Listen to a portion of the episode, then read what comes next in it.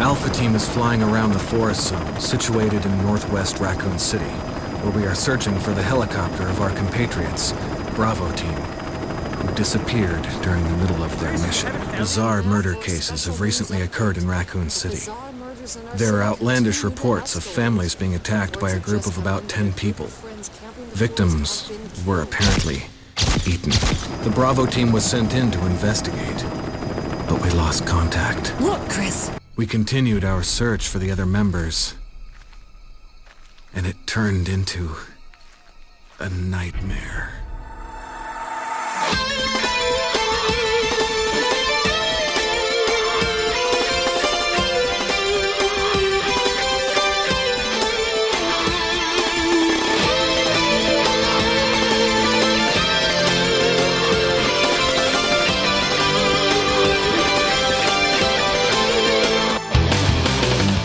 Meu amigo Jonatas. Meu amigo Kevin. Hoje, hoje eu tô um pouco triste, Jonatas. Eu confesso a você que hoje eu, hoje eu tô um pouco pra baixo, sabe? O que aconteceu, meu querido?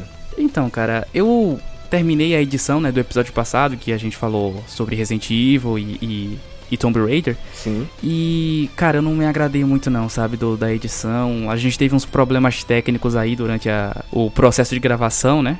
Triste, Quem tá aqui triste. no background sabe como é, né? Eu fiquei meio triste, meio chateado, mas fiz o que pude ali pra não perder, né, a gravação, né? Eu até pensei em, em- em gravar de novo, né? Eu tava pensando, pô, não, eu vou chamar o Jonatas e vou gravar de novo, sabe? Porque a gente mudou todo o nosso sistema de gravação, né? A gente gravava presencialmente e tal, é, só que aí coisas aconteceram, né? A gasolina foi pra seis reais, aí não dá mais pra estar saindo de casa assim por qualquer coisa. O negócio complicou. O negócio complicou, pois é.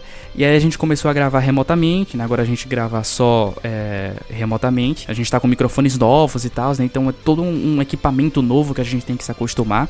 E durante a edição eu tava conseguindo ali, né, dar os meus pulinhos pra é, melhorar o som, né, equalizar, tirar ruído, né, enfim, coisas de editor aí. Quando eu terminei a edição, que aí eu ouvi o episódio todo pronto, eu pensei, tá, não, não, não precisa regravar. Eu acho que ele tá tá bom o suficiente, né? Tá, está à altura. E apesar disso parecer um assunto aleatório, tem tudo a ver com o que a gente vai falar hoje, Jonatas. Porque no mundo dos videogames, coisas também são refeitas. E já que é pra refazer o episódio, né? Vamos refazer com jogos que foram refeitos. Então, nada mais oportuno de falar de um jogo que foi refeito, né? Já que ainda estamos no mês de aniversário dessa franquia, que é Resident Evil Remake. No episódio passado a gente falou sobre essas franquias que estão completando aí 25 anos esse ano, né, que é Tomb Raider e Resident Evil, e hoje a gente trouxe elas aqui de novo, né, com outros jogos, outras experiências pra falar.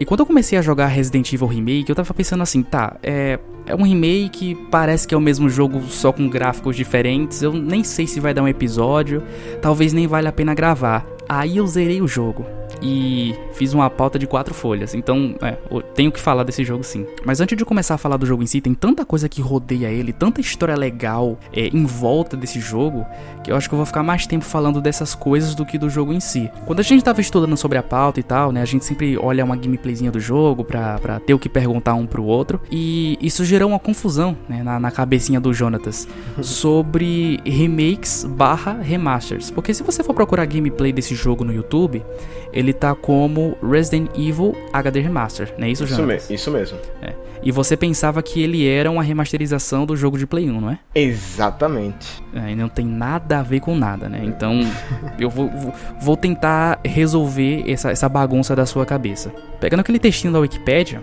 Resident Evil Remake é um jogo desenvolvido e distribuído pela Capcom, lançado em 22 de março de 2002, exclusivo de GameCube. E em janeiro de 2014, essa versão de GameCube recebeu uma remasterização para PlayStation 3, PlayStation 4, Xbox 360, Xbox One e PC. Então, o jogo de 2002, lá exclusivo do GameCube, esse sim é o remake, né? É, é- é- é a refação, é o retrabalho desse jogo. É um jogo totalmente novo. Sim. E as versões para as gerações mais atuais são a remasterização desse remake. É um pouco confuso, mas nem tanto assim.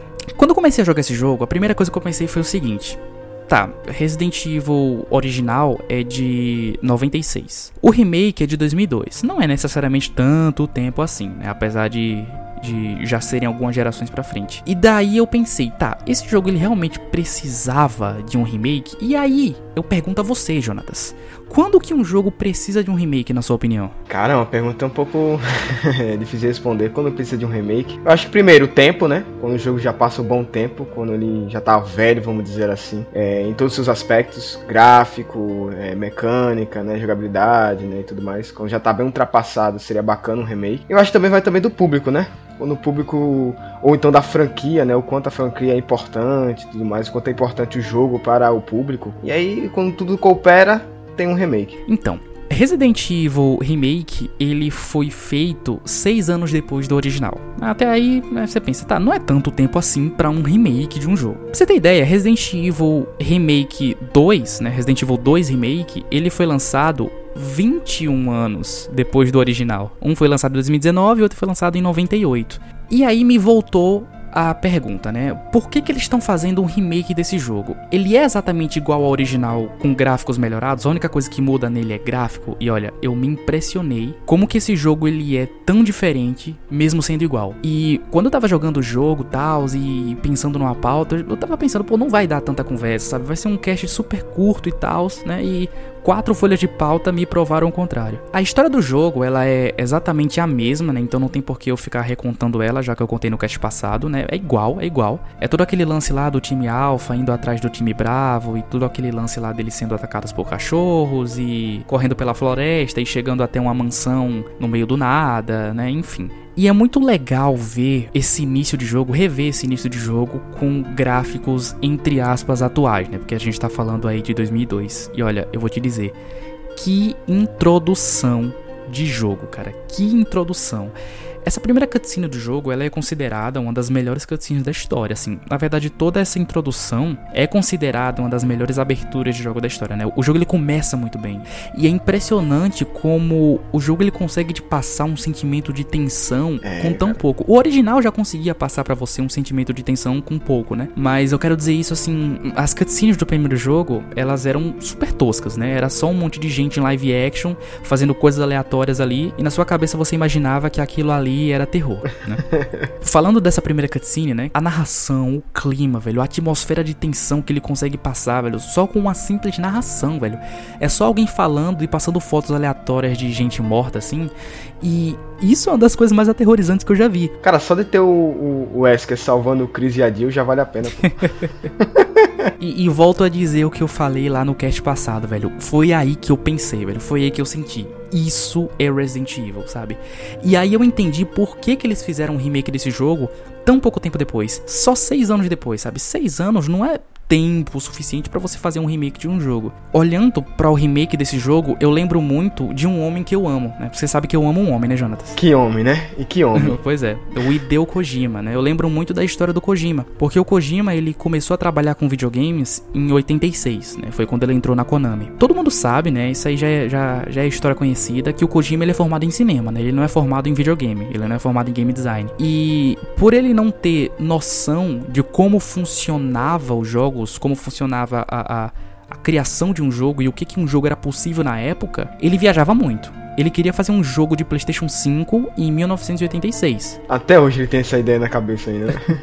então, assim, ele teve que se contentar com o que era possível fazer na época, né? Porque a tecnologia não sustentava as ideias dele. E eu percebi, depois que joguei esse jogo, que é a mesma coisa com, com o remake. Lá em 1996, eles fizeram o que dava com a tecnologia da época, né? Pô, PlayStation 1, tals, início do 3D, eles fizeram o que dava. E fizeram um jogo incrível, né? Tanto que eu rasguei elogios aqui no cast passado. Mas eles sabiam que podiam fazer mais, né? Eles sabiam que aquele jogo que foi lançado para PlayStation 1 não era a experiência definitiva que eles queriam passar. Eles sabiam que eles podiam fazer mais do que aquilo.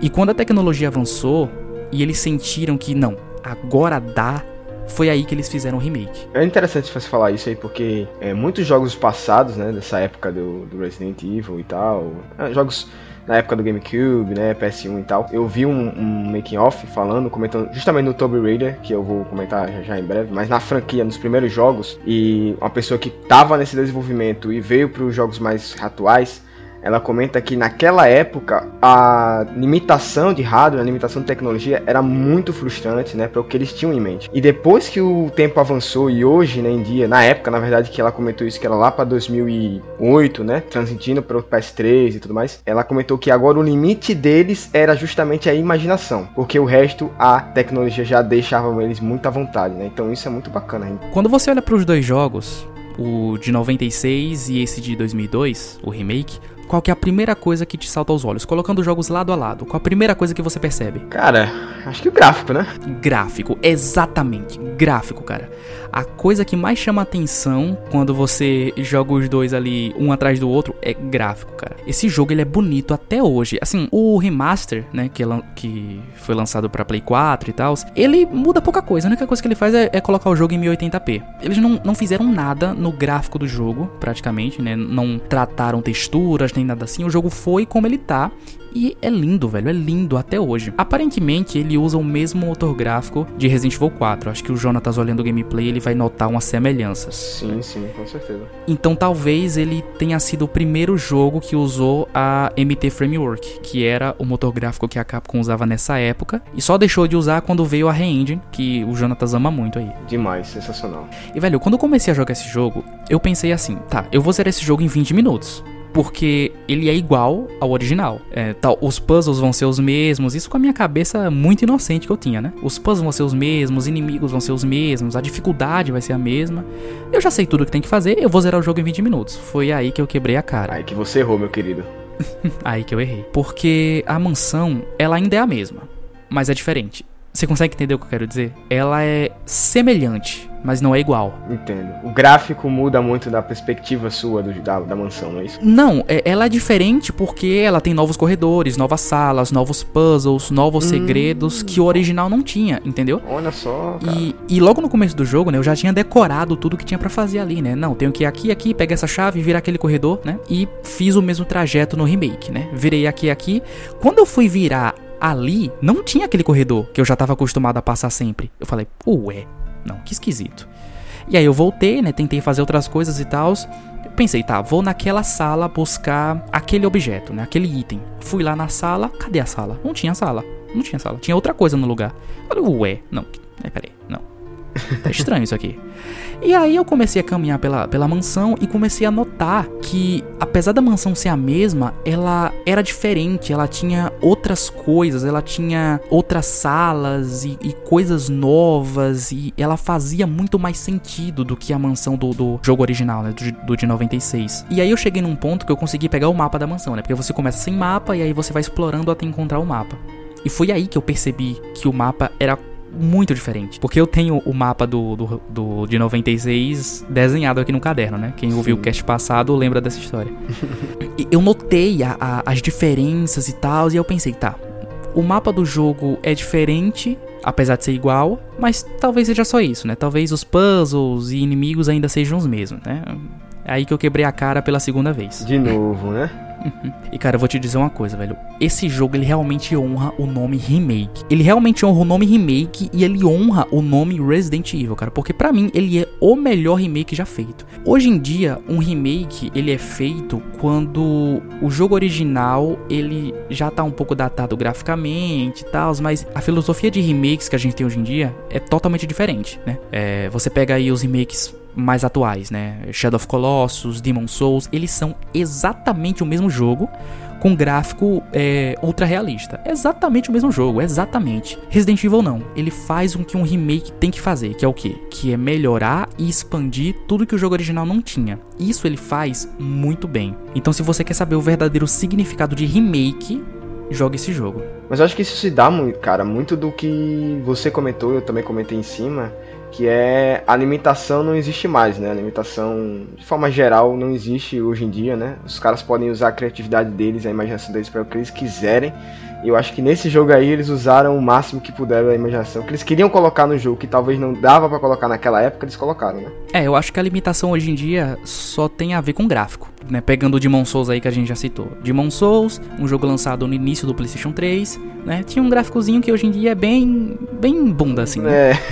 e aí eles fizeram exatamente o mesmo jogo com gráfico ultra realista, cara. Coisa linda, vamos falar nisso, né? Coisa linda, coisa linda. Então, eu acho que hoje as limitações elas estão mais em questões gráficas do que em, em questões de eu não posso fazer isso porque a tecnologia não deixa. Tecnicamente ele tem ainda a mesma jogabilidade do original, né? Então ele ainda é aquela jogabilidade tanque, mas na versão de PlayStation 4, que foi onde eu joguei, eles adicionaram algumas melhorias, né? Eles adicionaram um sistema alternativo de, de controle que é bem parecido com os padrões de hoje em dia, né? Então ele deixa a jogabilidade um pouco mais atual e tranquila. Então eu não senti toda aquela estranheza que eu senti lá no original de não conseguir controlar o personagem porque eu não estava acostumado com câmera mudando o tempo inteiro e o personagem com jogabilidade tanque, né? Então hoje em dia é super tranquilo. Essa jogabilidade alternativa ele tem alguns, alguns pequenos bugs porque o jogo ele não foi feito para ser controlado assim. Então, de vez em quando ele dá uma embananada ali no, nos controles, mas ainda assim eu acho que é a melhor forma de se jogar, né, com esse controle alternativo dele.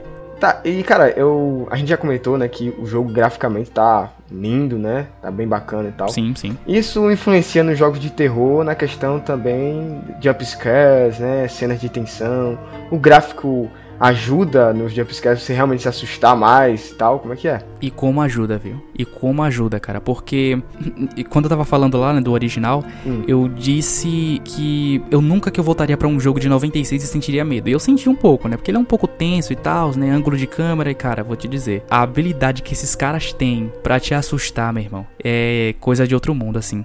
Ele tem ainda alguns jumpscares, né? Os mais conhecidos dele, né? Que é o cachorro pulando a janela, Sim. o zumbi quebrando o vidro. Ainda são os mesmos, né? Mas assim, colocados em contextos diferentes e com um gráfico ultra realista e bonito pra caramba, sabe?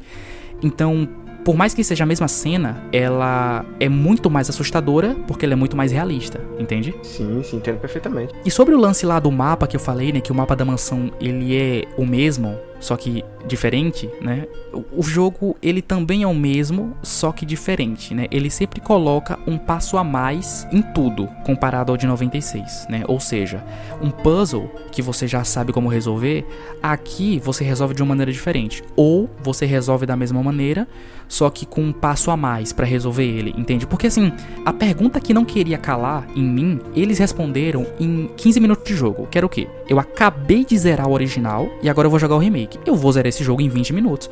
Porque dá para você zerar Resident Evil em uma hora, velho. Eles não são jogos longos. Então, assim, se você fosse uma pessoa que já estava acostumado com o original, já sabia ele de có e salteado, você ia pro remake e ia zerar ele assim, no instalar de dedos. Eu acho que um remake de um jogo também precisa disso, né? Ele ser o mesmo jogo, acho que é um pouco prejudicial para ele. Tem que agregar, né, velho? Tem que agregar. Isso, isso, tem que agregar e tem que fazer um pouco diferente, né? Então, eu vou dar um exemplo de um puzzle aqui, que é o puzzle do piano, né? Que você tem que pegar a cifra, a, a partitura de uma música para poder tocar num piano e abrir uma passagem secreta. No original, esse puzzle é super simples. Na própria sala do piano, se você mover um armário que tem lá, você encontra a partitura. No remake é diferente. O, a sala do piano ainda tá lá, a partitura ainda tá lá atrás do armário, mas a folha tá rasgada e você tem que correr pela mansão inteira para achar essa folha. Um outro puzzle que é muito famoso, né, que é um dos primeiros, é o puzzle do, dos emblemas, né?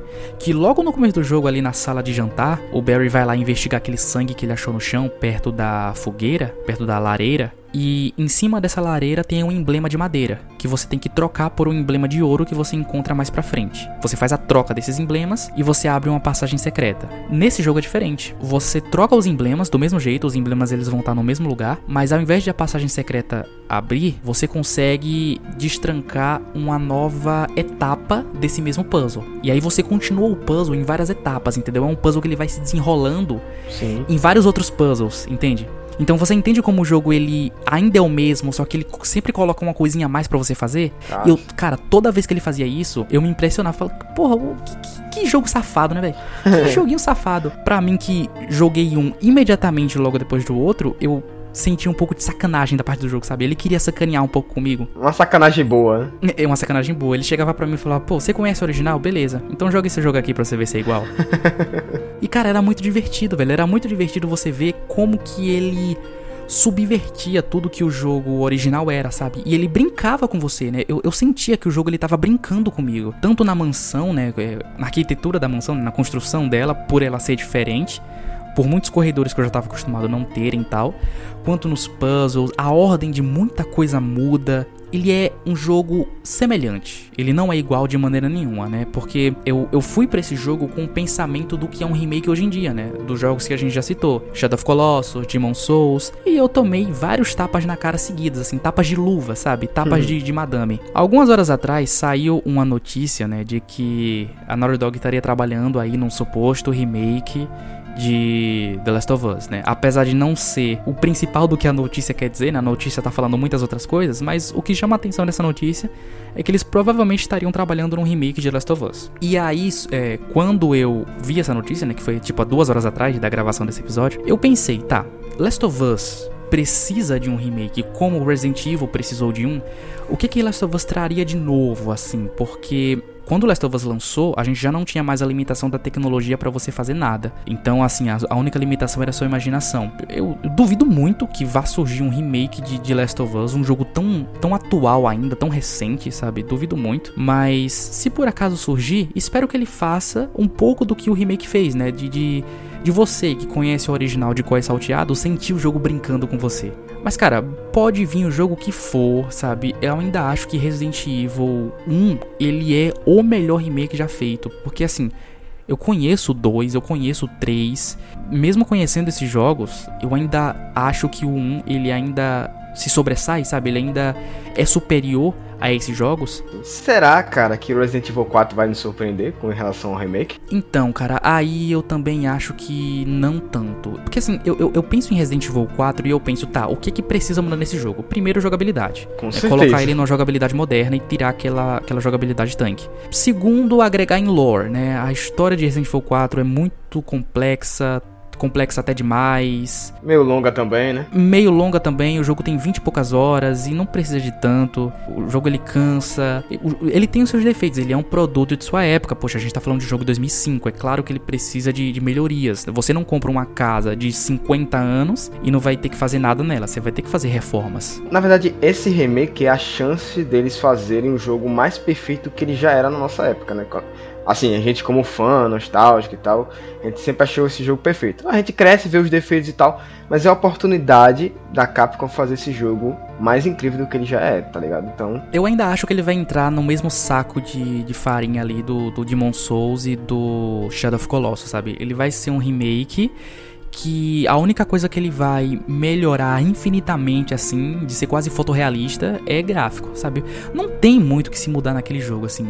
Eu, eu gosto, né, dessas duas séries paralelas, né, que são os Resident Evil originais, né, e esses que são remakes, porque se você prestar atenção, esses remakes, eles são quase que um, um, um soft reboot da série, né? Eles estão rebutando a série é, aos poucos ali, como, como um truque de mágica, né, que o mágico, ele tá fazendo você olhar para uma mão, né, virando a sua atenção para uma mão enquanto ele tá fazendo alguma coisa com a outra.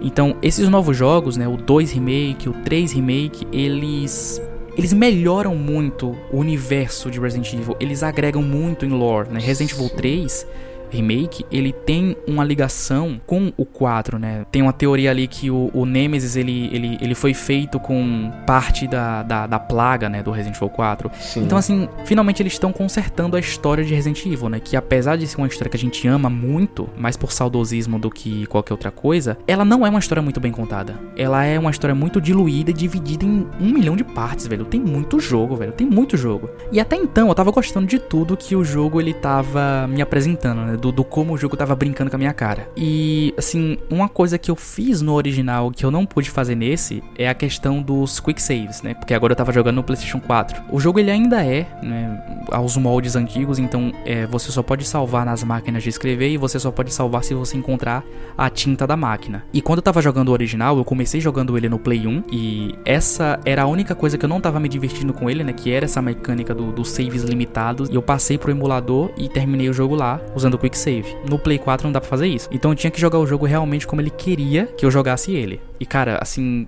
foi uma experiência, viu, velho? Foi uma experiência de, de, sofrimento muito grande. Mas aí eu tenho uma pergunta: eles melhoraram essa questão? Porque eles podem melhorar, e você me diga se realmente fizeram isso. Por exemplo, deixando que mais tivesse mais tintas na, missão, na, na mansão, tá ligado? Facilitar um pouco mais esse save, eles deixaram do mesmo jeito. Então, né? Logo quando você começa o jogo, Jonatas, ele te faz uma pergunta, né? Uma entrevista aí com você, que é uma coisa que eu nunca vi em nenhum outro jogo e achei muito legal. A pergunta é o seguinte: Como você gosta de jogar os seus jogos? 1. Um, como subir uma montanha, longo, mas com bastante trabalho. 2. Hum. Como fazer uma caminhada, um bom exercício, mas não muito cansativo. E 3 como um passeio, para você relaxar e se divertir. Se um jogo te fizer uma pergunta dessas, qual você vai escolher? Ah, dependendo do jogo, eu vou no 2, né? É. Como fazer uma boa caminhada, um bom exercício, mas não muito cansativo, não, não é isso? cansativo, exatamente. Beleza. Então, essas opções que o jogo lhe dá, elas são do modo normal, fácil e ultra fácil, tá? Não existe um modo difícil no jogo. Então, a primeira opção, né, que seria como subir uma montanha longa, mas com muito trabalho, é o modo normal do jogo. E assim, a gente que é gamer, a gente é meio orgulhoso, né? Porque a gente não gosta muito de jogar jogos no modo fácil, né? Pelo menos eu e o Jonathan somos assim. Geralmente a gente joga no normal ou no difícil, né? Porque a gente quer, né? Pô, levantar nosso ego. Tá? Joguei o jogo tal no modo difícil.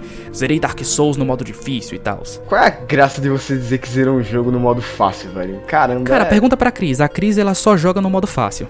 Pergunta lá pra ela. Pelo menos eu não curto muito o sentimento de ter zerado um jogo no modo mais fácil dele, sabe? Eu, eu, eu jogo jogos no modo normal, no modo que o game designer imaginou que, que seria ideal para o jogador, entende? Sim. Só que aí eu esqueci que o jogo é de 2002, Jonatas. E o modo normal de 2002 é o modo ultra mega difícil de hoje em dia. É.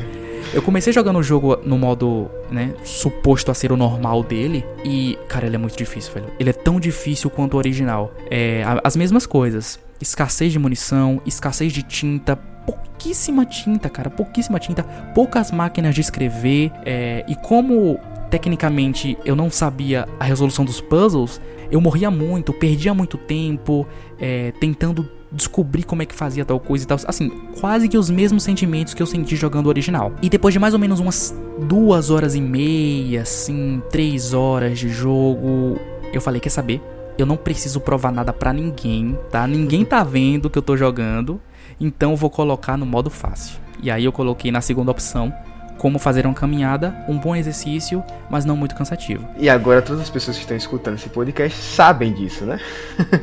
é, mas todas elas vão guardar segredo. Eu, eu, eu, confio, eu confio nelas. E aí o jogo fluiu muito melhor, né? Porque mesmo com essas mecânicas de saves limitados e tal, ele fica muito tranquilo, sabe? Porque como eu falei a você lá no cast passado, Resident Evil não é sobre zumbis, não é sobre ameaças biológicas, não é sobre a Jill, o Chris, é, o, o, o Leon, não é sobre nada disso. Resident Evil é sobre cenários. É sobre você ser jogado num lugar que você não conhece, um lugar perigoso, e aos poucos você ir dominando aquele lugar e fazer esse lugar comer na palma da sua mão, entende? Resident Evil é sobre isso. E a dificuldade do jogo, ela não necessariamente faz o jogo ser melhor ou pior. Então ter colocado o jogo no modo mais fácil não fez eu me divertir menos com ele, entende? Uhum, então, sim. pelo menos nessa questão de saves, ele fica super tranquilo. Porque eu zerei o jogo, eu tinha na. Eu tinha no baú um, umas 20 tintas assim. Então tava super tranquilo, sabe? Super tranquilo. Então você se divertiu jogando? É, claro, velho, claro, claro. Nossa, demais, velho, demais, demais. E aquele negócio que eu te falei, né? A gente trabalha com videogames e não pode passar tanto tempo assim num jogo só. E Resident Evil, ele, ele não foi um jogo feito para ser jogado uma vez só. Ele foi um jogo feito para ser jogado muitas vezes. Porque igual ao original, só que muito melhorado, coisas mudam toda vez que você joga. Dependendo se você fizer um puzzle primeiro ou depois, dependendo da ordem que você segue os seus caminhos, dependendo se você consegue salvar um personagem ou não, coisas vão mudar. Então é muito gostoso você ver como que o jogo vai mudando é, à medida que você vai é, fazendo coisas com ele, entendeu? Experimentando com ele. Ele se torna meio que quase um, um, um outro jogo, né? É um soft roguelike. é um soft roguelike. O fator de rejogabilidade dos jogos ainda era levado em conta, né? Então, cara, você pode jogar esse jogo N vezes. E ele vai mudar N vezes. Ele tem muitos finais. Se eu não me engano, ele tem mais de 10 finais, tá? Hum, ah, eu sabia disso aí. É, então tem muita coisa para você explorar no jogo. Apesar do jogo ser curto, eu zerei ele com 4 horas. 4 horas e 12. Apesar do jogo ser curto, né? Sim. Ele se torna longo pela diversidade de formas que você pode zerar ele e pelos desafios que ele te proporciona. E quando a gente gravou o cast passado, o Jonatas ele, ele me deu uma quest aí, ele me deu uma missão de convencer ele a jogar o Resident Evil de 96, né? E eu acho que eu consegui, né? Apesar de, de dele não ter ficado muito feliz com o lance dos saves limitados, eu acho que eu consegui. E agora eu digo uma coisa para você, Jonatas. Você não precisa jogar o de 96, porque essa é a experiência definitiva de Resident Evil 1. Definitive Edition? The Definitive Edition. Definitive Edition, cara. Esse jogo é o jogo que você tem que jogar, porque esse jogo existir, ele invalida totalmente a necessidade de você jogar o de 96, a não ser que você goste de coisa velha como eu. Hoje em dia não tem desculpa. O jogo ele tá em tudo que é canto, você joga ele em qualquer lugar. Ele foi adaptado, né, para os padrões de hoje em dia em questão de jogabilidade, então você não precisa mais se acostumar com todo o lance da jogabilidade tanque e tal. Dependendo da dificuldade que você escolher, o jogo vai ficar mais tranquilo. Eu joguei no modo fácil, ainda tem o ultra fácil, se você ainda assim quiser uma experiência mais tranquila. Bom, é isso. Se eu te convenci a jogar o de 96, acho que eu te convenci mais ainda a jogar o, o de 2002 aí, o remake. Mas aí eu fiquei com questionamento agora. Esse remaster aí do remake, ele é Quais são as plataformas para esse? Cara, tudo. PC, Play 4, Play 3, 360, One, Series X, Play 5, ele tem pra tudo que é canto. Assim, a coisa que a Capcom é, faz de melhor é lançar seus jogos em tudo que é canto, né? Então não, você não tem problema nenhum em encontrar esse jogo para jogar. E ele é super barato, cara. Se eu não me engano, ele é 30 reais na Steam. Ele vem com. Geralmente ele vem com um bundle, né? Que é o Resident Evil 0 e o remake juntos ali. Fica 60 reais mais ou menos. Enfim, ele é barato, ele é acessível, ele é bom até hoje. Então, que desculpa você tem para me dar agora? A desculpa é que eu tenho um monte de jogo para jogar na fila. tá, beleza. Depois de você andar muito numa mansão que você já tinha andado e se surpreendendo a cada hora, me diga aí, Kevin, quantas cidades você dá pra esse jogo? Pois é, eu me senti uma pessoa que saiu da casa dos pais e voltou anos depois e a casa tava totalmente diferente. É, cara. eu rasguei elogios pro, pro original, né? Lá pro de 96 e tal, e dei a nota máxima para ele. Amei o jogo. E se eu já dei a nota máxima para aquele jogo, que nota você acha que eu vou dar para esse? Eu jogo essa pergunta para você. Cinco também. Então tá respondida a pergunta aí, essa é a nota, próximo jogo. então é isso, Resident Evil Remake.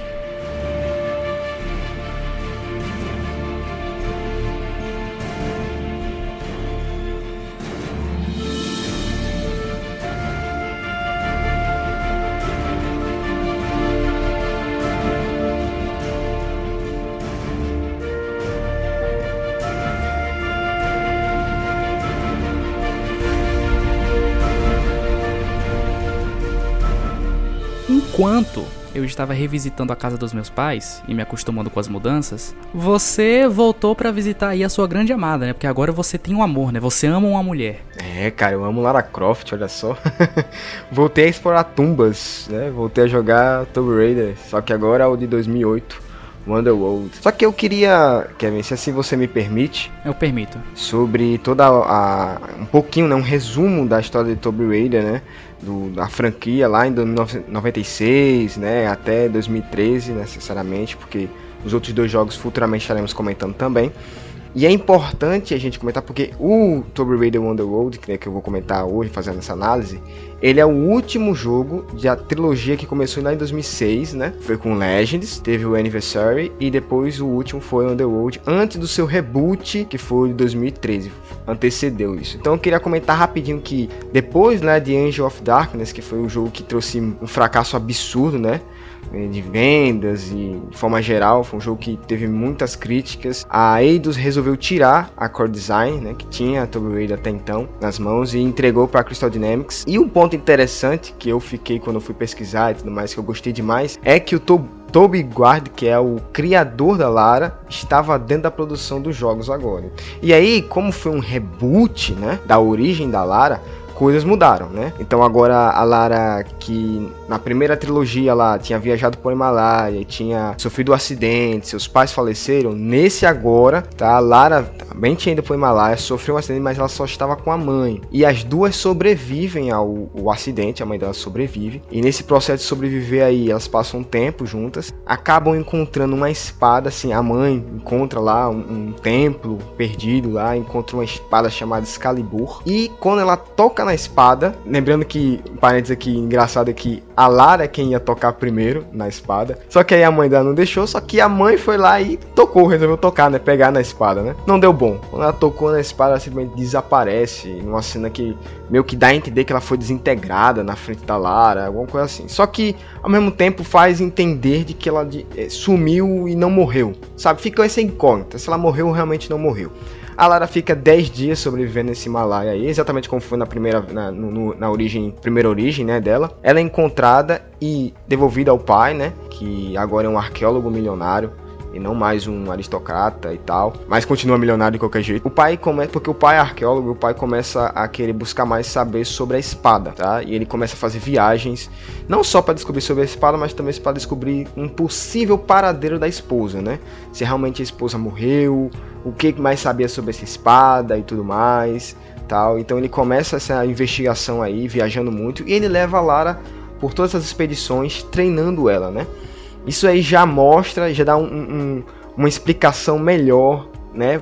E bem mais desenvolvida do que a, a, primeira origem da Lara, né? Que tinha muitas incoerências. O pai da, da Lara morre quando ela tinha 18 anos, e aí a Lara assume toda a sua fortuna, toda a fortuna do pai, né? Toda a família. Né? Ela também se torna uma arque arqueóloga e por causa do pai e também para buscar algo com relação à sua mãe. Então, o objetivo da Lara, né, as razões da Lara agora são encontrar é, algo relacionado à mãe, à espada Excalibur, qualquer coisa que possa levar ela a um paradeiro ou possível é, afirmação de que a mãe possa estar viva, tá? Não mais aqueles, aquelas razões egoístas e gananciosas da Lara, né, de querer, ela tem um artefato, ela quer pegar aquele artefato simplesmente porque ela quer, porque ela vai se divertir no processo e tal, não tem mais isso, né? É algo mais humano, de forma mais sensível, vamos dizer assim, né? E aí, né, o primeiro jogo dessa trilogia, que é o Legends, né? Lara já tá com 19 anos, né? E resolve desvendar mistérios acerca justamente da espada Excalibur. Então ela viaja muito atrás da espada Excalibur, tentando recuperar é, e decifrar todos os fragmentos que a espada tem, porque a espada tem, se não me engano, são os seis fragmentos dela. ela vai em busca desses fragmentos, justamente para ver se encontra algo relacionado ao desaparecimento da mãe, a fim de, de, entender o que aconteceu com ela, né? O que aconteceu com a mãe e com a própria Lara naquela, naquele episódio do Himalaia. E aí, no decorrer da história, a heroína, né, nossa Lara Croft, que agora é uma heroína, descobre, né, por meio de sua maior inimiga do jogo, que é a Amanda, que era amiga dela, Olha só, fez faculdade com ela, amiga dela, se tornou vilã. Por um negócio muito idiota, ela se tornou a inimiga dela porque. Já sei, tem a ver com o homem, né? A Lara deu em cima do namorado da Amanda, ou vice-versa, pegou o menino que ela gostava na escola. Deve ter, deve ter sido isso aí. Pior que não, cara. A questão foi que, tipo, elas foram fazer algumas expedições, algumas coisas juntas, sabe? Deu merda e a Lara simplesmente teve que ir embora e não, não levou a Amanda junto. Ah, eu prefiro ficar com a minha versão. É, fica com a sua versão aí. Mas ela deixou a Amanda e aí a Amanda ficou muito chateada, né? Aquele negócio, né? Fui, é um negócio meio que fui traída, não sei o que, fui deixada de lado. E aí o coração se fragmentou, né? Cortou o coração da coitada. E ela jurou aí se vingar da, da, da Lara e tudo mais. Eu achei um um negócio meio besta, mas whatever. É assim mesmo. Não tem muito o que reclamar. Cara, se eu te deixasse para morrer em algum lugar, você também ficaria com raiva de mim a vida inteira, tá? Não é tão besta assim não, também. E aí, cara, a Amanda fala pra Lara que a mãe dela foi levada para uma lendária ilha de Avalon. Isso aqui é um spoiler, tá? Mas é um jogo de 2006, cara. Não, não tem muito que, né? Mas ela é levada pra essa. É, a mãe dela está numa ilha lendária chamada Ilha de Avalon. Olha que nome. Achei esse nome muito bonito, tá? E aí cria um contexto justamente pro nosso jogo que eu vou analisar hoje, que é o Tomb Raider Underworld. Então tudo isso que você falou aí foi o que aconteceu no Legends. No né? Legends, isso. E preparação pro submundo. Exatamente. E contei também um, um, um, um enredo da história, né? A plot geral né, desse novo Tomb Raider, né, esse reboot da, da, da, saga. Que uma coisa interessante é que apesar do Anniversary ser o segundo, ele é um prequel, né? Ele se passa antes do Legends, né? Ele na, na, nessa, nessa cronologia aí dessa nova trilogia, ele é o primeiro. Isso. E interessante que, tipo, a história dele não contribui nem com Legends e nem com o Underworld, assim, no seu plot principal, que é com relação à mãe, né, dela, Pois né? é, porque ele... Uma coisa que eu pesquisei depois, ele não faz parte apesar de fazer, ele não faz parte dessa nova trilogia, que na verdade é uma duologia, né? Isso. Ele é um, ele é um remake do primeiro jogo. Do primeiro jogo. Com, essa, com a jogabilidade do, do Legends. Né? Então, ele tecnicamente você pode desconsiderar ele, né? É. Porque essa história, ela só é contada em dois jogos, Legends e Submundo. Porque é muito difícil falar o Underworld o tempo inteiro. Só que fica interessante você jogar o Anniversary porque uma das personagens do Anniversary, né, a principal vilã, ela está no Underworld, né? E ela é muito importante, porque ela revela algo lá pro, pra Lara, e também tem a participação da Amanda nisso aí, né? As três, as três inimigas mortais aí. Lara, Amanda e a, esse nome dessa personagem é Nadla. E, cara, ela é muito importante pra história, então é bom você jogar o segundo, tá? É bom. Então eu retiro o que eu disse. O melhor remake de todos os tempos não é Resident Evil, é Tomb Raider Anniversary. Pode ser que sim, cara, não só graficamente, mas de uma forma geral, cara, os caras fizeram um remake muito bacana mesmo, cara. Muito bem feito mesmo. E agregaram a história, até porque o plot principal é a Lara indo atrás de um artefato nesse segundo jogo, tá? Anniversary. Indo atrás de um artefato que o pai dela não conseguiu pegar. Então ela quer honrar a memória do pai, conseguindo esse, esse artefato. E tem toda um- uma questão por trás, background por trás, porque o artefato tem milhares de anos. Também tem spoiler aí da Nadla, mas não vou falar porque o enredo da Nadla, o plot de enredo da Nadla, que é a principal vilã, é muito massa. Eu não vou contar, porque talvez tenha alguém que não, quer- não jogou e queira jogar e vai se surpreender, é muito, é muito bacana. Mas o Underworld, né, o submundo como o Kevin chama, é uma continuação direta do Legends, tá? E agora a Lara busca justamente a ilha de Avalon, onde a mãe supostamente está. E é interessante que ela não precisa só da localização, ela também precisa de uma forma especial para entrar na ilha, que é o martelo do Thor. Sim, o Thor. O quê? É, cara, o martelo Então ela foi lá Thor. pedir pros Vingadores? É, foi lá pedir o Mjolnir pro, pro Thor lá, cara. Na verdade, ela teve que encontrar é, o cinto e a manopla, as duas manoplas, tá? Do Thor, pra poder empunhar o martelo e conseguir entrar na ilha. E o enredo, assim, o jogo de forma geral, ele tem 10 horas de duração. Isso contando todo o enredo, bem, né, bem bacanazinho e tal. Não é um jogo tão longo. É um jogo do, pros padrões da época, né? É, 10 horas tá bacana, tá bacana. Só que eu vou comentar mais pra frente na jogabilidade que esse- essas 10 horas ali podem se alongar, tá? Mas não vamos, vamos dar spoiler do- da, da análise não.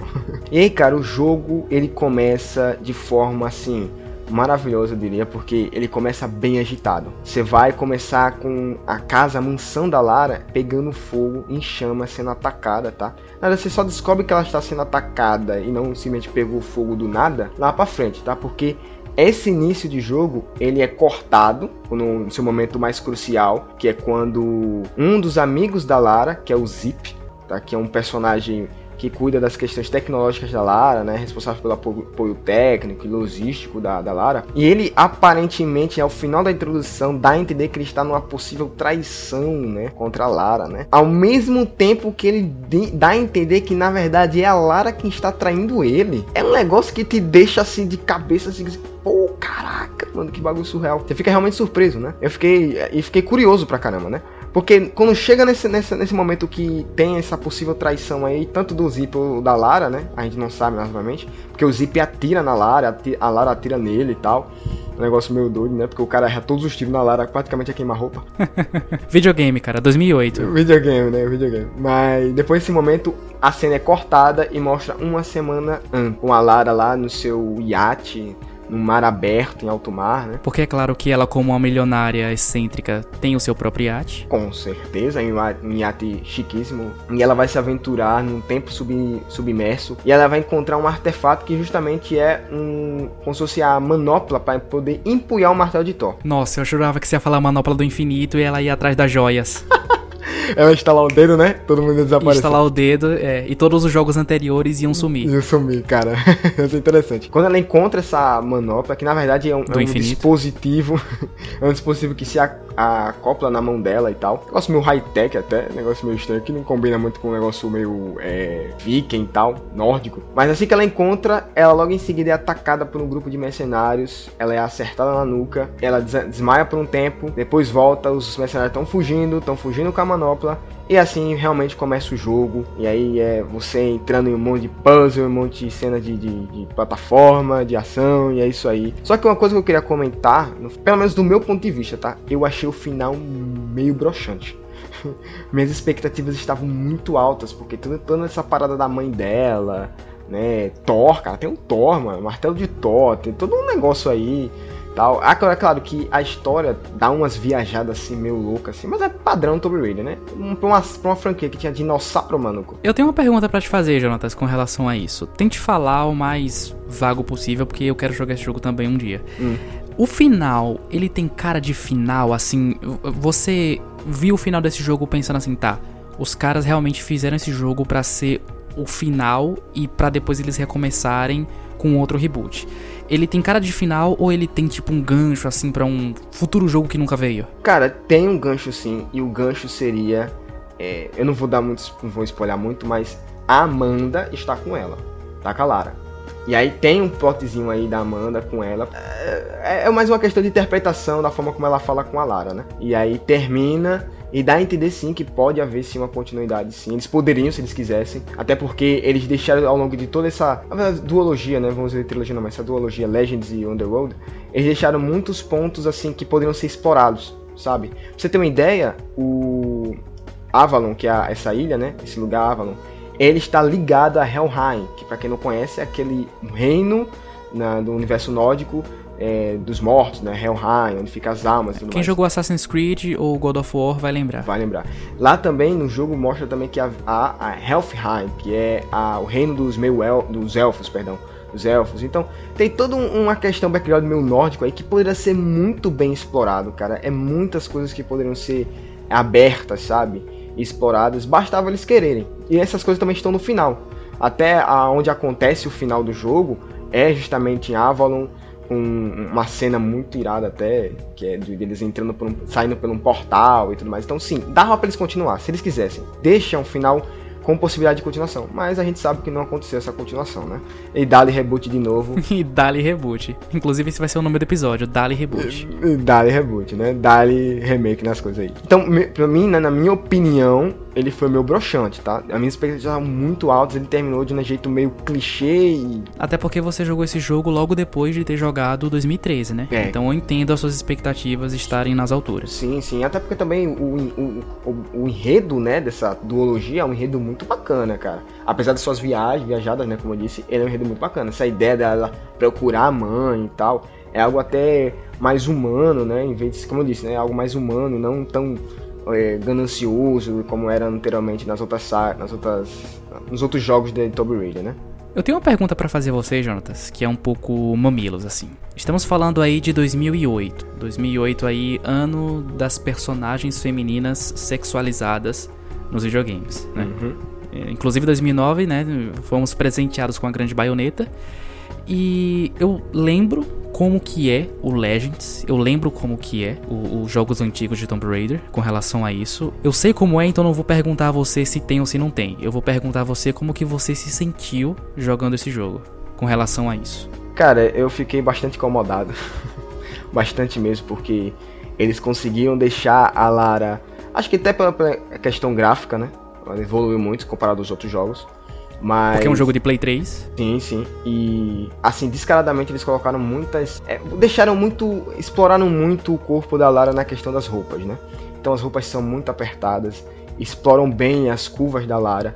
Tem cenas. É, o começo mesmo do jogo, a Lara tá usando um maiô super mega apertado. tá ligado? Cara, eu lembro dessa cena, eu lembro desse começo do jogo. E eu fico. Assim, a Lara antiga, ela tinha a mania de fazer pose do nada. Ela fazia umas poses, assim, super do nada. Super do nada. É, cara, então, tipo, no começo do jogo, você vai, tipo, jogando com ela nesse maiô por um bom tempinho. E, cara, ela faz todas as, as acrobacias dela, os movimentos, tanto na água até na água também, que ela tá ali nadando.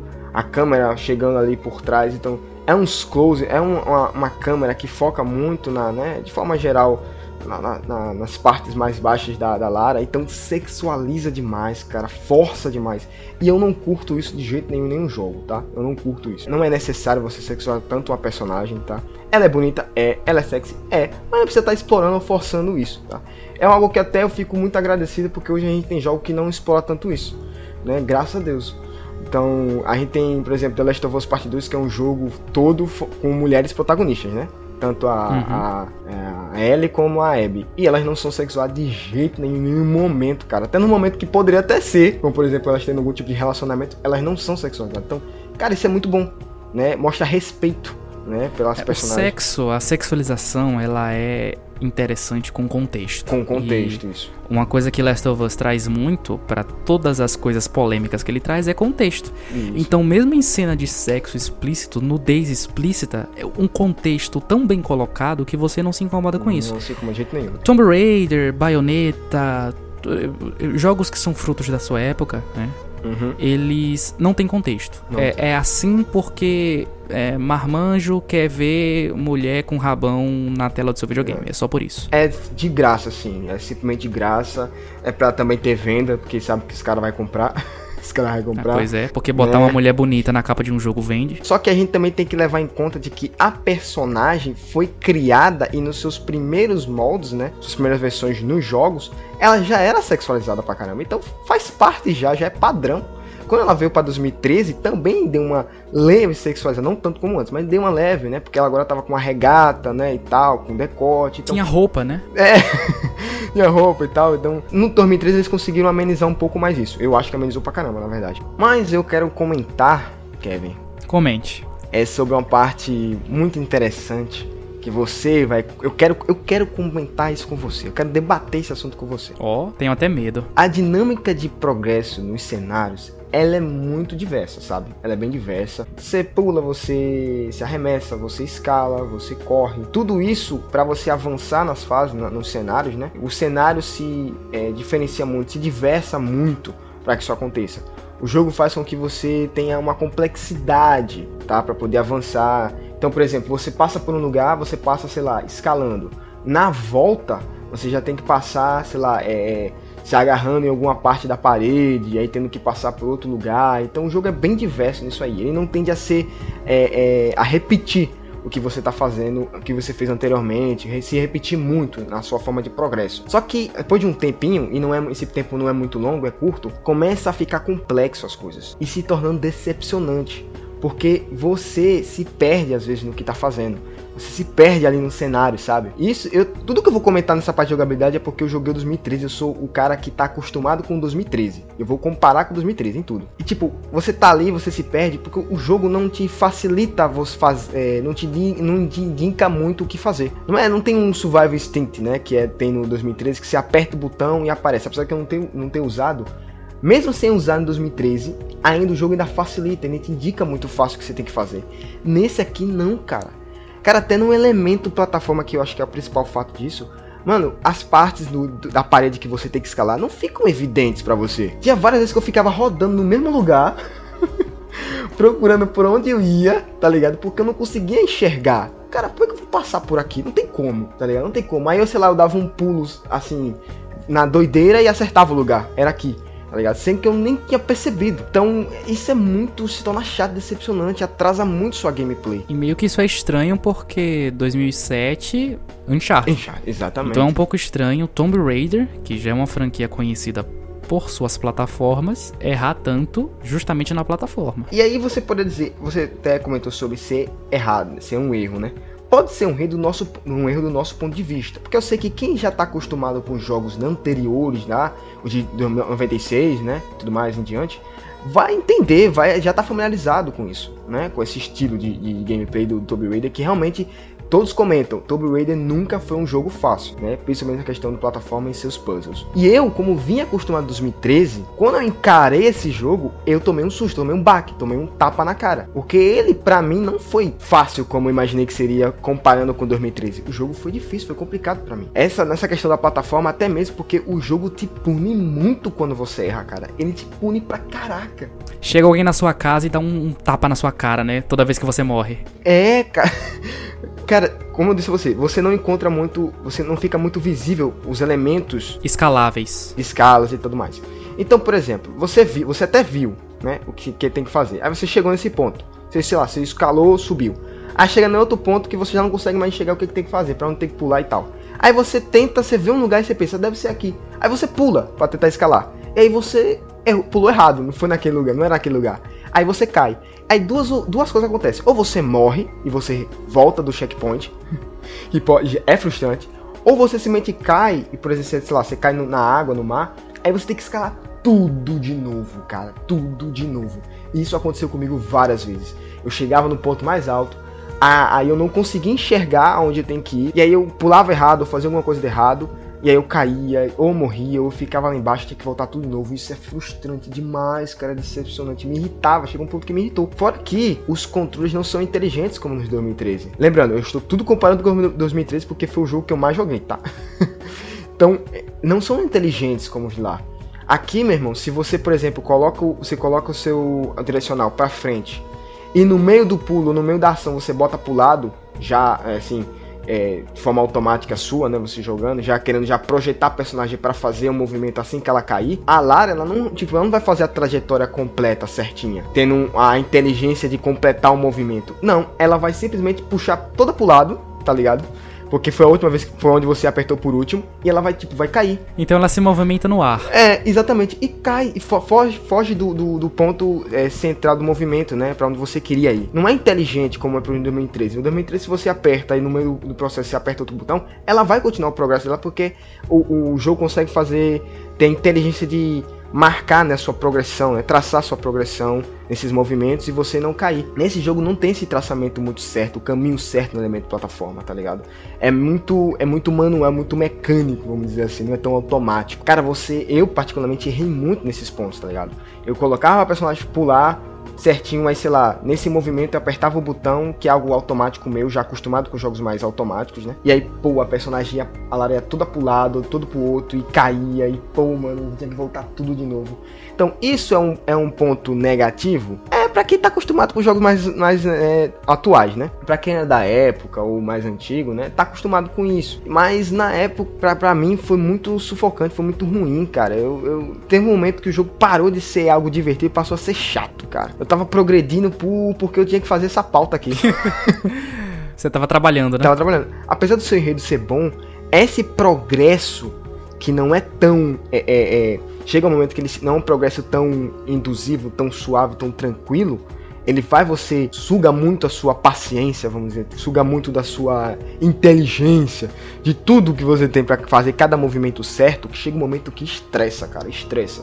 Você deixa de se divertir com o jogo. A movimentação. A movimentação da Lara, ela é suave, ela é rápida, tá ligado? Só que ela é, tem momentos que ela é ágil demais.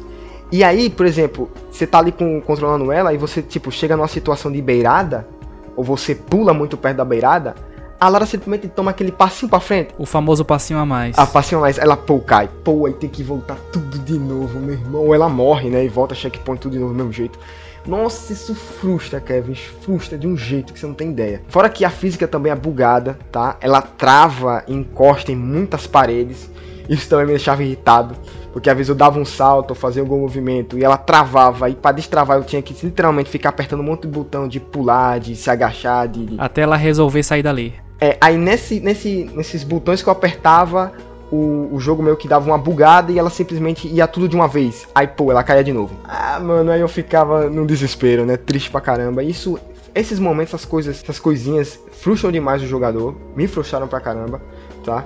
É, e olha que eu tô jogando na versão de PC, tá? Eu não joguei na versão de PS2, né? De PS, eu joguei na versão de PC. Cara, é, o jogo era pra estar tá no PC, é pra estar tá no PC na sua forma Definitive Edition, vamos dizer assim, né? Perfeitos, sem é, o máximo que puder é, da questão da portabilidade, né? E tal. Era pra estar tá perfeito. E tá cheio desses bugzinhos, desses errinhos, dessas coisinhas chatas pra caramba. Fazem com que o jogo se torne muito chato e às vezes ruim pra caramba. Eu realmente teve um momento que parou de ser divertido pra mim, tá ligado? Mas eu, eu ainda continuo achando que é algo pessoal. Tem gente que tá acostumado, tem gente que gosta. Não na questão dos, dos bugs, tá? Tem gente que gosta dos bugs, foi boa. da dinâmica de progresso e tudo mais. Tem gente que curte, é acostumado, mas eu não curti. Nem a dinâmica de processo, nem a movimentação, esses bugs, esses errinhos.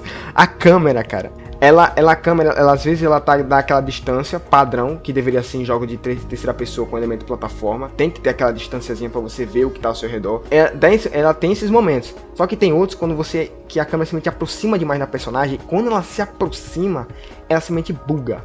Ela fica tipo você movimentando o personagem e a câmera indo a, ao contrário. Então fica uma loucura, fica tipo como se fosse a, a você e a câmera, o personagem e a câmera rodopiando no mesmo lugar, tá ligado? Então o jogo tá fazendo ao contrário do que você tá mandando. É, e aí você fica, você não tem controle total pela personagem. E nesses momentos você toma, acaba acontecendo muita coisa frustrante, justamente como eu tava contando, contando anteriormente, que é de você cair, tá ligado? De você sair da, do, da onde você deveria estar, tá ligado? Sendo que era algo importante, por exemplo, você tá andando num caminho reto, numa ponte, aí o carro disso aí, a pessoa simplesmente cai. Aí você tem que voltar tudo de novo, isso ela não morrer. Então, cara, teve, isso teve um, um, em vários momentos de gameplay, isso aconteceu, cara, isso é muito frustrante, isso irrita muito principalmente nas tumbas ou naqueles lugares em que é mais fechado. Aí que a, a, câmera bugava de vez, meu. Aí que a câmera se aproximava e ficava louca mesmo. Cara, a câmera é algo muito importante no, na gameplay, principalmente terceira pessoa, não tem como, cara. Principalmente em jogos de plataforma. É, em plataforma. Se não for bem colocado, não for bem introduzido, não for bem elaborado, é muito é muito irritante. Vai irritar muito o jogador, tá? Então, é, qualquer desenvolvedor aí quando vai fazer o jogo, tem que ter uma importância muito grande para a câmera. A gente viu, apesar de ter sua câmera, né, que muda, né?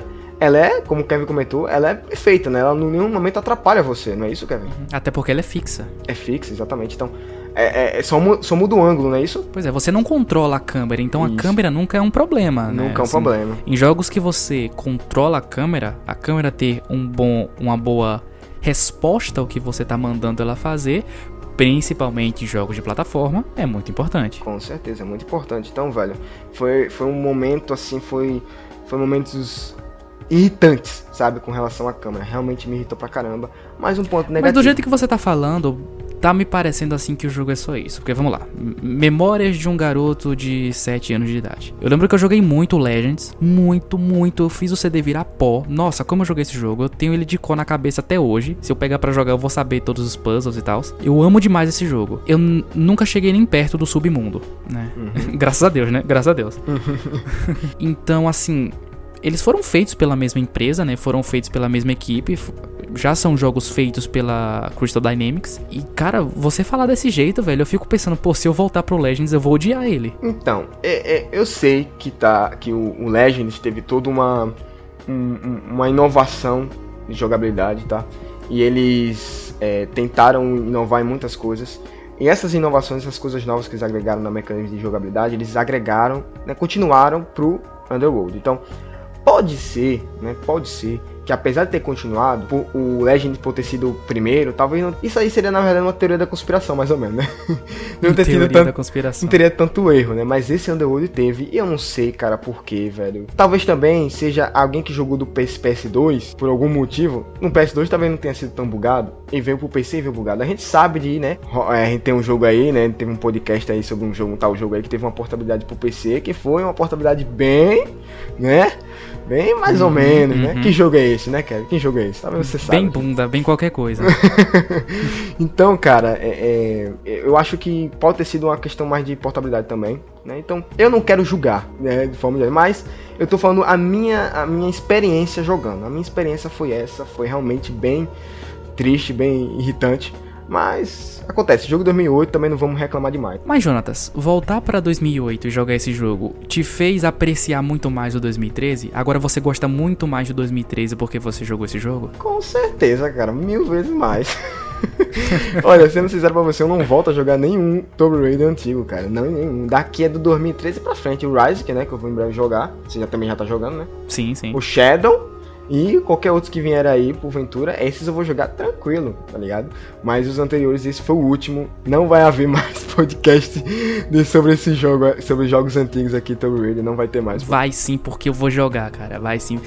Tudo que você tá falando me deu uma saudade de voltar e, e experimentar de novo, sabe? E entender o que é que você tá falando, assim. Não entender, mas sentir na pele, né? Porque a gente sempre fala que sentir e entender quando se fala de videogames é, são duas coisas diferentes. Diferentes, né? Eu gostei muito, eu espero que você jogue mesmo e traga aqui sua análise, que você achou, né, e tal do jogo, sua experiência. É, até porque ele tá baratinho na Steam. Enquanto você tava falando, eu tava pesquisando é, o preço desses jogos e o Legends tá 12 reais. Uhum, ó. E o Submundo, né, que foi o que você comprou, tá a 16 reais. Então acho que por 16 reais, 12 reais, é, é, uma boa experiência. É, tudo que eu falei aqui não significa que o jogo é ruim, tá? Que o jogo é péssimo, que você, nossa. Só significa que ele é antigo. Que ele é antigo, cara.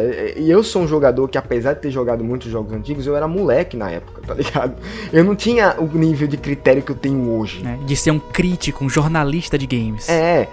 Mas vamos tirar essas partes aí, né, de plataforma e tal. Vamos entrar no combate.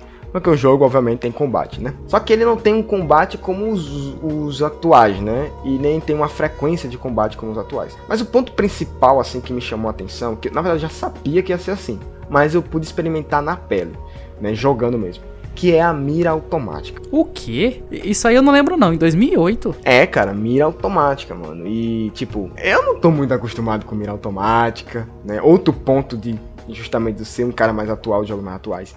E cara, até então a mira automática, assim, ela não é coisa ruim e tal. Não, eu, eu até citei de boa. A questão é que o jogo tem a. Eu não sei quem teve essa ideia brilhante. de usar a ter uma mira manual para você atirar objetos ou granadas. Então, tipo, você tá ali no gameplay do combate, aí você precisa arremessar algum objeto ou alguma granada. Não é automático. Você tem que apertar um botão e nesse botão vai ter uma mirazinha branca que vai aparecer na sua frente. E aí você vai mirar onde você quer atirar e você aperta o botão e atira. Aí beleza, você quer atirar a granada porque tem muito inimigo junto e tal. Beleza, só que o problema é que quando você aperta para mirar manualmente, né? E não, você não mira manualmente. É, quer dizer, você mira manualmente com as armas, mas o principal objetivo dela é com as granadas e os objetos. Quando você aperta a mira a manual, o seu personagem, a Lara no caso, anda devagar, mas devagar. Ela fica toda travada, toda travada. É como se todo o foco de vida dela fosse mirar naquele lugarzinho que você tá indicando ali. E ele esquece tudo que tá ao redor. É, tudo, tudo pra ela é resumido em mirar naquele lugarzinho branquinho ali que tá ali onde tá a mira. Cara, isso quebra, mas quebra a fluidez do combate toda, toda. Ela literalmente desfaz a fluidez do combate. Então, um jogo que deveria ter uma fluidez incrível, né? Porque é meio automático, você não tem muito o que fazer, né? Você só aperta para tirar. E ela tira normalmente, né? Só que com isso quebra a fluidez. E aí você também tem a questão de que se você tá mirando, você quer mudar para mirar manual. Se você faz isso agachado, por exemplo, tentando se esconder, geralmente, geralmente, os inimigos, apesar de serem burros, que eles são burros, eles conseguem te acertar. Eles conseguem ir até você e te acertar. Aí eu, isso praticamente o jogo inteiro, tá? Eu caguei pras, pras granadas, pros objetos.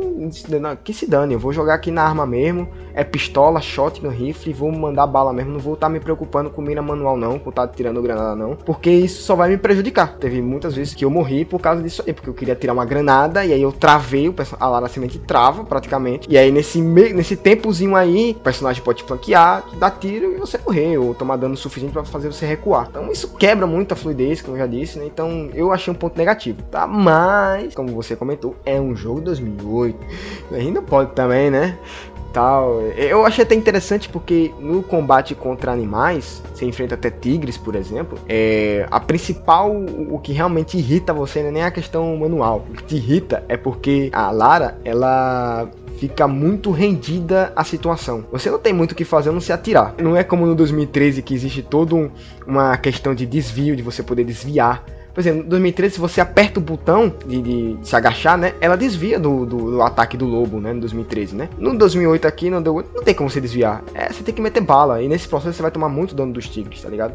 Então, essa falta de dinamismo também na, na, nos combates, na gameplay, também pesa. Mas pesou por quê? Porque eu sou um cara de 2013, do jogo 2013, né? Aí, cara, você tem opções de armas, né? As pistolas, shotgun, rifles, arpões, tá? Aí há incrementado a corda, o gancho, né? Que tem uso variado, você usa para puzzles, armas, como arma você usa para pular, agachar, puxar itens, ir de um lugar para o outro. Tem muita dinâmica com relação à corda e o gancho. E você escolhe, pô, algo interessante que eu achei curtinho é que você escolhe as roupas e as armas entre as fases, olha só. Uau! Não é tipo você encontra por aí, não, não. Você escolhe elas. Porque o que faz sentido, né? Porque a Lara é milionária. Ela escolhe as armas com que ela quer ir, ela não tem que encontrar, ela não tá perdida, né? Como 2013, né? Ela não, ela tem as armas, ela compra as armas, roupas e você pode usar. Mas deixa eu perguntar uma coisa. É, você falar de escolher coisas entre as fases me lembra um joguinho aí chamado Chaos Legion, que você também faz isso.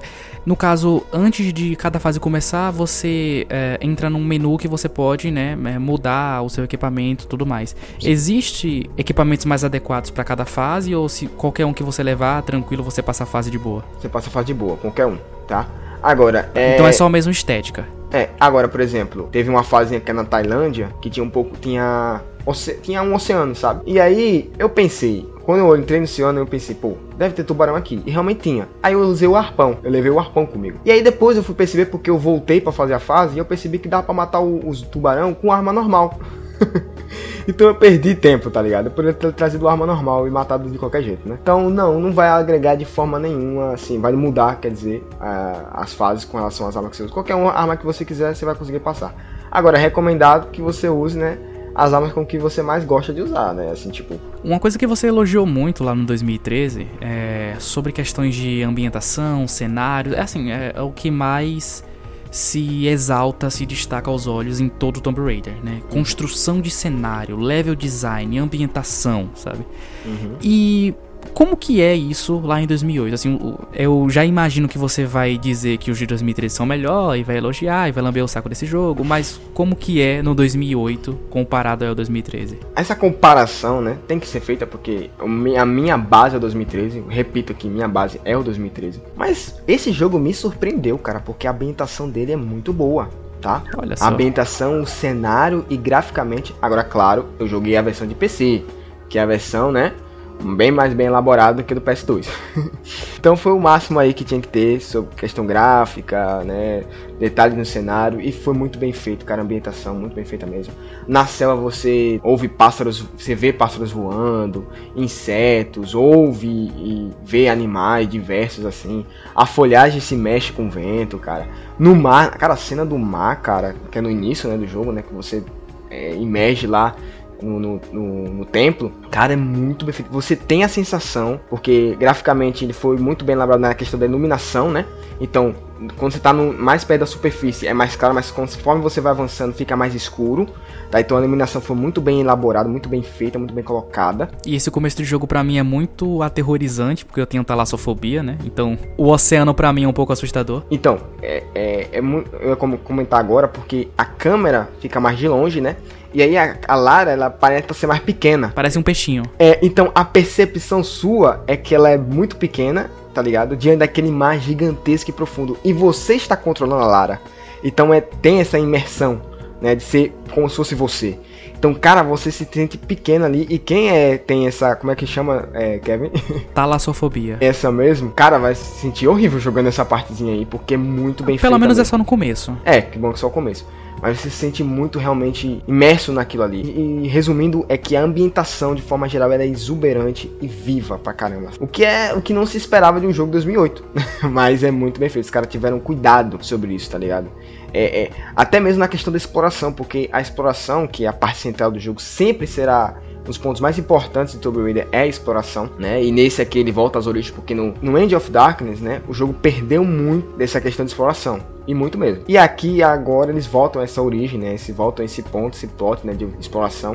E aí o jogo fica. Aí eles que eles dão mesmo realmente o toque finale, né? O toque maravilhoso, o bom, o toque que realmente te engrandece o jogo. Porque os lugares são bem exóticos e muito bem elaborados, com detalhes assim únicos. Cada local é único, não tem nada que se repete, tá ligado? É, como até compara até mesmo com o que eu falei com a questão da progressão dos cenários, né? Que é muito diversa. Então, como os cenários, os ambientes são diferentes, né? Eles têm um, a, a, oportunidade de, tipo, elaborar muitas formas de você passar por esses, por esses, por essas fases, né? Por esses locais, sem estar repetindo. Então, em nenhum momento assim o jogo ele se tornou repetitivo em questão de ambientação. Eu lembro que quando eu tava jogando Dark Sector, eu senti muito isso, que todos os cenários eram iguais. Então, assim, Tomb Raider todos os cenários são diferentes, né? Ele é o anti-Dark Sector. É, anti-Dark Sector. E isso, cara, coopera muito pra sua gameplay, pra sua experiência jogando. Porque o jogo foca na exploração, né? Então você quer explorar, né? Você quer andar. E como é bem detalhado, você fica às vezes observando, caramba, isso aqui, olha como foi colocado esse templo, essa coluna, olha como foi bem elaborado e tal. É bonito, cara, é muito bem feito mesmo. É palmas pros caras lá, que os desenvolvedores nessa questão aí, realmente tiraram onda. E aí, cara, eu queria trazer um, um, um comentário à parte. Um puxadinho aí nesse jogo eu achei incrível o fato de que tudo coopera para Lara. Sabe, tudo coopera para que ela seja incrivelmente badass. Você quer dizer que o mundo gira em torno dela? Gira em torno dela, cara. E assim, nas situações, vamos mais precisamente. Porque, cara, os personagens, durante todo o enredo, eles são burros com relação a Lara. Então, por exemplo, vai ter muita cena. Isso eu sei, é costume da época. Até nos filmes faziam muito isso. Mas pra gente hoje em dia é muita falta de coerência você tá com uma personagem na sua frente, Kevin, na sua frente, não tinha nem, acho que se tinha um metro era muito. E você tá com a K-47, Kevin, uma K-47. Tava quase beijando o cano da arma. É, rifle automático, que você só senta o dedo que nem um Capitão Nascimento na senta o dedo, meu amigo, e os caras erram todos os tiros nela. Situações em que, tipo, a Lara tá escapando e tudo coopera para que ela escape bem, de cair algo justamente no momento que ela não está passando, mas quando o outro cara passa, ela cai e pronto. Matou o cara, ela consegue passar direto, tá ligado? Então, são situações assim, tá, tá ligado? Eles tentam forçar, os desenvolvedores tentam forçar mesmo a como é que eu posso dizer? O modo Beres da, da Lara, cara. É, e, e, é muito sem sentido às vezes. É muito incoerente. Então você tá me dizendo que ele é um jogo muito videogame. É, muito videogame. E tipo, isso me incomodou. Não só porque falta coerência, né? Mas também porque, cara, no 2013 a gente comentou isso no podcast passado. A Lara sofre. Mas ela sofre do início do jogo até o final. Sofre mais que o Devinho Novaes. É choro, é dor é lamento, é, é, é, ferimento, é osso quebrando, ela caindo, se, se esbagaçando. Essa é aquela Lara que eu disse que dá salto mortal de moto, explode prédio e um fio do cabelo da cabeça dela não sai do lugar. Não sai do lugar. Mano, tem explosão, tipo, a explosão acontecendo explosão e tipo, ela sai da explosão como se fosse nada, tá ligado? A explosão acontecendo perto dela, tá ligado? Então, é umas paradas assim meio sem sentido. Que chega não a incomodar. Eu, eu reitero a minha, minha. Reitero não. Eu redifico a minha frase. Eu digo que não, é, não incomoda, mas chega a ser engraçado. Aí perde muito da vibe do momento, tá ligado? Da cena. Era uma cena pra ser meio tensa, né? Meio eletrizante. Aí quando acontece essas, esses momentos meio fora de sentido, né? Sem sentido, chega a ser engraçado. Aí quebra a vibe.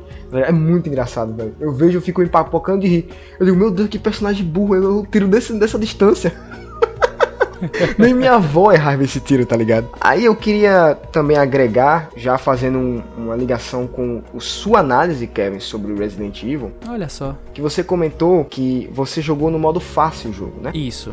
E eu achei o, esse é, Tomb Raider difícil para mim, eu achei difícil. E foi um difícil que não me, não me alegrou, não me deixou assim, não me fez divertir. E eu sempre falo, eu gosto de jogos difíceis, tá? Mas um jogo difícil é diferente de um jogo chato. A dificuldade ela tem que ter contexto. Tem que ter contexto, tem que ter um pouquinho de diversão. Porque senão fica um negócio muito complicado de você avançar. Mas antes de você concluir o seu ponto, deixa eu perguntar uma coisa. É. Assim, no caso, você, tava, você tá falando da dificuldade em questão de combate, porque eu imagino que você colocar no modo fácil ou ultra fácil não vai mudar os puzzles. Esse é o ponto. Eu achei difícil justamente na questão dos puzzles, da progressão do jogo, que com os X-bugzinhos, o elemento plataforma, a, o quanto você fica realmente irritado ou frustrado com certas coisas no jogo, no, na progressão do jogo, que acaba tornando o jogo difícil, tá ligado? Vai exigir mais de você. Não vai, você não vai jogar tranquilo como joga 2013. Então, eu achei o jogo difícil. E eu acho que todo mundo sabe que todos os, os Tomb Raiders antigos, eles têm sua dificuldade. E o povo, é, povo não, né? De forma geral global aí, você vai pesquisando, dizem que conforme a série foi avançando, os jogos foram diminuindo sua dificuldade. Eu fico imaginando como deve ser jogar o primeiro, cara. Pra mim, eu não pois chego é. nem perto, velho. Sinceramente. e pode me chamar de Nutella, cara. Eu não ligo, pô. Eu não tenho, eu não tenho culpa. Eu não nasci em 96, pô. Então, mano, não, não, não, pode me crucificar, pode me julgar de Nutella e tal, mas eu não, meu, meu argumento continua o mesmo. Pra mim, o jogo foi um é, Apesar de tudo, assim, é uma coisa que, que eu até, né, aproveitar aí o seu gancho para falar. Nós somos gamers, nós somos jornalistas de games, né? Nós cobrimos a indústria, mas nós somos jovens, né? Eu tenho 20 anos, o Jonatas também. A gente nasceu em 2000, sabe? Meu primeiro videogame foi um PlayStation 2, o do Jonatas também, né? Então, nós somos gamers de jogos atuais, né? A gente tá acostumado com os padrões de hoje em dia. Isso mesmo. Então, assim, é, foi difícil para mim voltar para um jogo de 2002 e tentar jogar ele como ele queria que eu jogasse. Foi difícil pro Jonatas tentar voltar para um jogo de 2008 e jogar como o jogo queria que ele jogasse. Sim, sim. Mesma coisa quando eu voltei para 96 para jogar o primeiro Resident Evil, ou para 2003 quando eu fui jogar o Chaos Legion. Então assim, são convenções que não não cabe mais a gente. Os jogos hoje não são feitos é, mais dessa forma. E quando a gente volta para jogos assim, a gente tem que encontrar um jeito de jogar eles, porque a gente não consegue jogar como eles eram projetados para serem jogados na época. Com certeza, cara. É, é, é, surreal a diferença que existe entre os jogos atuais com os jogos antigos, né? Isso é óbvio, tá ligado? Então afeta muito. Ah, Você até perguntou pra mim, lembra? Qual é o meu estilo de jogo? Qual eu prefiro lá? Qual, na pergunta lá que o Resident faz pra você, né? Vai lá Sim, pra sim, descobrir como você é. E, cara, eu sou justamente a segunda opção, né? Eu sou o cara que prefere uma corrida, né? Saudável, mas que tem um empenho e tudo mais. Então eu gosto de jogos difíceis, mais voltado pro combate, tá? E no Tomb Tomb Raider, nesse aqui, o combate é tranquilo, não tem muita dificuldade. Então foi bem tranquilo, tá ligado? Cara, eu tava falando com a Cris, né? Você percebe que a Cris é um personagem corriqueiro aqui no nosso, no nosso, na nossa casa virtual, né? Uhum. Mas é que a gente. Ela é muito querida, a gente gosta muito dela. Com certeza. Tava falando com a Cris hoje mais cedo e até ela me disse isso, né, cara? Ela, ela prefere uma caminhada tranquila no campo pra relaxar, né? As perguntas lá do Resident Evil. Só pra relaxar e se divertir, sabe? Ela não joga jogos no modo normal, ela já vai direto por fácil, entendeu? E quem é você pra julgar? Quem Com sou certeza, eu pra quem julgar? somos nós? O jogo ele dá a opção pra você adaptar a como você quer jogar, sabe? Se ele dá a opção, meu irmão, é para você, é, se tá no jogo é pra usar. Com certeza. O único julgamento que vai existir é entre você e seus amigos que tem intimidade com você pra te zoar. Aí é com você e seus amigos, cara. cara. O único julgamento é o troféuzinho lá de zerar o jogo no modo mais difícil que você não vai ter. É o único julgamento. É, o, o próprio videogame vai te julgar. Exatamente, né? Eu vou te fazer uma pergunta agora, Jonatas, e você já é, englobe ela na sua nota. Né? Como eu disse, o jogo ele custa 16 reais.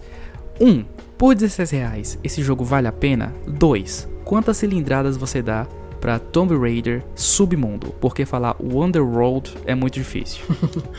Cara, é super. É, pra mim vale a pena sim, tá? Por esse valor aí, tá ligado? Se fosse um valor de um jogo atual, 350, jamais.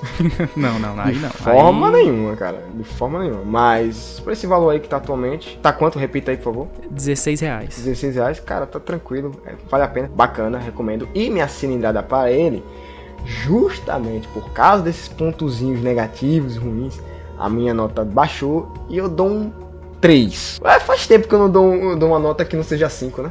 É porque a gente jogou muitos jogos bons um atrás do outro, né? É. Então parece que a gente só dá 5 pros jogos. Então eu dou um É, 3. mas a gente vai compensar agora e jogar alguns jogos ruins pra dar notas a menos aí. E eu recomendo jogar, mas obviamente se você tiver jogado o Legend, tá? Não, não, não joga o Underworld sem jogar o Legend, senão você vai perder muito da, da experiência. A questão do reino. Pois é, você pode até comprar os dois juntos, né? Porque o, o, o Legends, ele tá 12 reais. Então você pode comprar os dois juntos, né? Como se fosse um bundle. Você é, deixa de comprar aquela pizza ali no final de semana, né? E É. aí compra... E com o dinheiro compra os dois jogos aí. Ele é uma continuação direta um do outro, né? Um começa onde o outro termina, exatamente na mesma cena. Então não faça a besteira de jogar o submundo primeiro. Com certeza. Então é isso. Tomb Raider Wonderworld. Lembrando que o motor gráfico é uma iniciativa que só é possível graças à ajuda de vocês. Então, se vocês quiserem que a gente continue falando de joguinhos nesse Brasilzão de meu Deus, considere ser um apoiador aí. Aquele realzinho que não vai te fazer falta no final do mês, já vai ajudar pra caramba a gente, pra caramba mesmo. Lembrando também que se você quiser mandar mensagens pra gente, pode mandar lá no contato arroba motorgráfico.com.br ou pelo Instagram, Twitter, sinal de fumaça, código Morse, eh, carta registrada, pombo correio, do jeito que você quiser. Tem N formas de vocês falarem com a gente. Enquanto eu me acostumo com a minha nova mansão e o Jonathan se acostuma com seus novos bugs, eu sou o Kevin Menezes Eu sou Jonatas Bezerra. e esse é o Motor Gráfico.